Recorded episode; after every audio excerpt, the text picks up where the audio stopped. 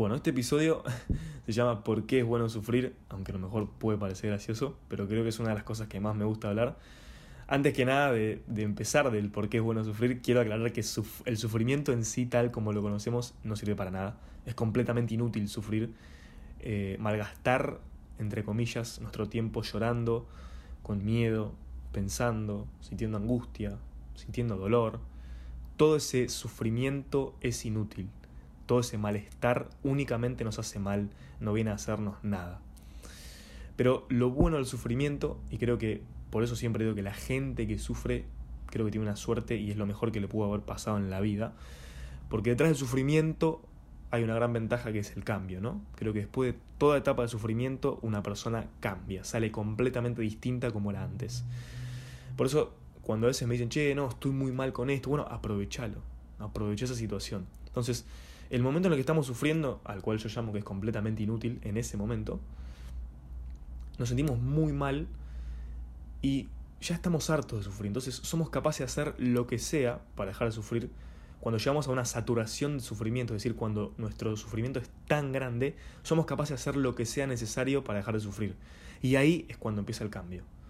Suponete que sos una persona que toda su vida vivió pegado a la tecnología necesitaba ver la televisión, ver películas, estar con el celular, ir al cine, todo relacionado a la tecnología, y ves que la tecnología no te salva de tu sufrimiento. Es decir, te pones una película, seguís sufriendo, te pones con el celular y seguís con los pensamientos, te pones a ver una película en el cine, te, vas al cine y seguís sintiéndote mal, seguís sintiendo malestar. Entonces, no seguís probando por el lado de tecnología, porque hay tanto sufrimiento y ese sufrimiento no se va cubriendo, cubriéndolo con toda la tecnología entonces empezamos a decir, bueno, voy a probar algo nuevo, ¿viste? ¿Qué sé yo? Entonces de repente ves un libro en tu repisa, del año 1950 a lo mejor, y te pones a leer. Y te das cuenta que en medio de la lectura avanzaste 20 páginas y dejaste de sufrir. De, te olvidaste completamente de todo lo que te estaba haciendo mal, de todos los pensamientos que te estaban perturbando, que te daban miedo, que te generaban tristeza, que te generaban malestar, y te enganchaste en la lectura. Entonces empieza a aparecer después del sufrimiento un camino en el cual encontramos tranquilidad, en el que nos sentimos cómodos, en el que encontramos paz.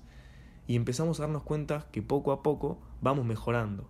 Y esta mejora es gracias a todo ese momento de sufrimiento incómodo que estuvimos pasando y que nos llevó él mismo a probar cosas nuevas, a cambiar, a decir, todo el sufrimiento no se te va a ir siendo como sos. Estás sufriendo porque hay algo en tu persona que no está funcionando bien.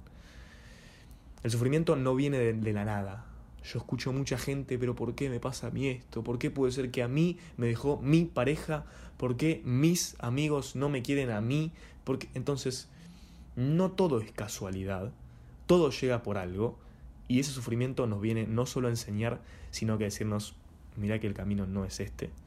Por algo sufrimos. Si el camino fuera ese, no estaríamos sufriendo. Entonces, cuando nos desligamos del camino del que estábamos sufriendo y encontramos un camino que nos hace bien, poco a poco nos sentimos mejor y esta mejora, como digo, es gracias al sufrimiento. Sin el sufrimiento hubiera sido inevitable. Siempre pongo el ejemplo de las parejas, en la que la pareja le advierte al otro o a la otra, mirá que te estoy pidiendo que cambies y si no cambias vamos a cortar. Mirá que si no cambias vamos a cortar. Una y otra vez, una sí, sí, amor, no pasa nada, sí, quédate tranquila. Sí, amor, no. ¡Pum! Terminan y él o ella, quien sea que lo hayan dejado, termina destruido. ¿Por qué termina destruido? Y porque se dio cuenta que realmente tuvo que haber cambiado. Pero ¿en qué momento se da cuenta? Cuando sufre. El ser humano aprende así. Hay una frase que a mí me encanta que dice, el ser humano aprende a nadar en invierno y aprende a esquiar en verano. Es decir, hacemos todo lo contrario a como debe funcionar. Pero lastimosamente aprendemos desde el sufrimiento. Entonces, por eso el sufrimiento es lo mejor que le puede pasar a alguien. Aprendemos, cambiamos y encontramos cosas de nosotros mismos que nos gustan y que gracias al sufrimiento nos damos cuenta que nos gustaban. Sin el sufrimiento no hubieran sido posibles. Entonces, el problema de, dejar de sufrir, que viene después, que me pasó a mí, por eso lo cuento desde mi experiencia, es que una vez que cambiamos, extrañamos el sufrimiento, nos sentimos incómodos. ¿Vos cómo te sentirías si sos una persona que a lo mejor todos los domingos a la mañana salía a las 7 de la mañana a ver una carrera en La Plata, en el autódromo, por ejemplo, y te das cuenta que eso te genera malestar, la gente, todo era como, mm, no volvías contento, pero lo hacías porque a lo mejor tu viejo te llevaba, ¿no? Entonces, lo dejaste de hacer y ahora todos los domingos a las 7 de la mañana te despertás y te pones a regar las plantas en tu casa, ni, ni te mueves, te hace sentir raro, decís, hay algo que falta acá, estaba muy acostumbrado a todo esto, entonces, por eso hago hincapié en extrañamos el sufrimiento, pero que esa, esa forma de extrañar no sea algo que diga, me parece que estaba mejor lo que estaba haciendo. No, no. Siempre es, es, como el ejemplo de cuando operan a una persona de, de, la pierna y le cortan la pierna a la mitad. Cuando sale de la operación va a haber un periodo en el que se va a tener que acostumbrar a que le falta una pierna. No sé si se entiende. Es decir, va, a pensar que está caminando con las dos. A lo mejor se levanta un día a la mañana, al día siguiente después de la operación, y quiere ir a caminar y siente que tiene la otra pierna, pero realmente no la tiene. Entonces, hasta que se acostumbre que tiene que caminar con una pierna, va a llegar un poquito. Pero en ese tiempo es normal estar extrañando el sufrimiento, como decir, era algo que me hacía bien. ¿Por qué hago tanto hincapié en que lo extrañamos? Porque en esa parte del sufrimiento estábamos cómodos.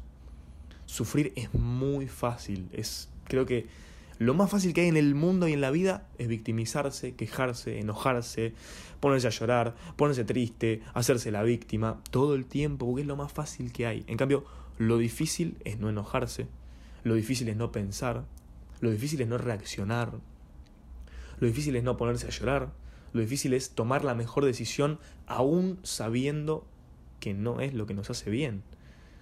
No me hace bien irme de mi casa. Por ejemplo, ¿no? Vamos a poner un ejemplo. Una persona se tiene que ir de su casa. No, a lo mejor no le pone contento irse de su casa, pero sabe que le hace bien, sabe que es lo que necesita. Entonces, por eso digo, cuando extrañamos al sufrimiento, nos damos cuenta que realmente extrañamos, pero entendemos desde qué lado, ¿no? Fuimos muy cómodos y nos damos cuenta que empezamos a ser lo más difícil. ¿Qué fue lo más difícil? Cambiar. Todo ese proceso en el que tuvimos que salir del dolor, salir de la queja, salir de la culpa, de la victimización, de todo, todo lo que implica sentirse mal. Y ahí la famosa frase de la gente triste e infeliz es gente cómoda, porque realmente sufrir es para gente cómoda, ¿no? Gente que nunca va a querer en su vida decir, bueno, voy a hacer algo por mí, voy a salir a caminar 20 cuadras, voy a salir a... No termina pasando nunca, ¿no? Entonces, cuando termina todo este proceso nos damos cuenta que el sufrimiento termina siendo un gran maestro y que gracias a él terminamos siendo quienes somos.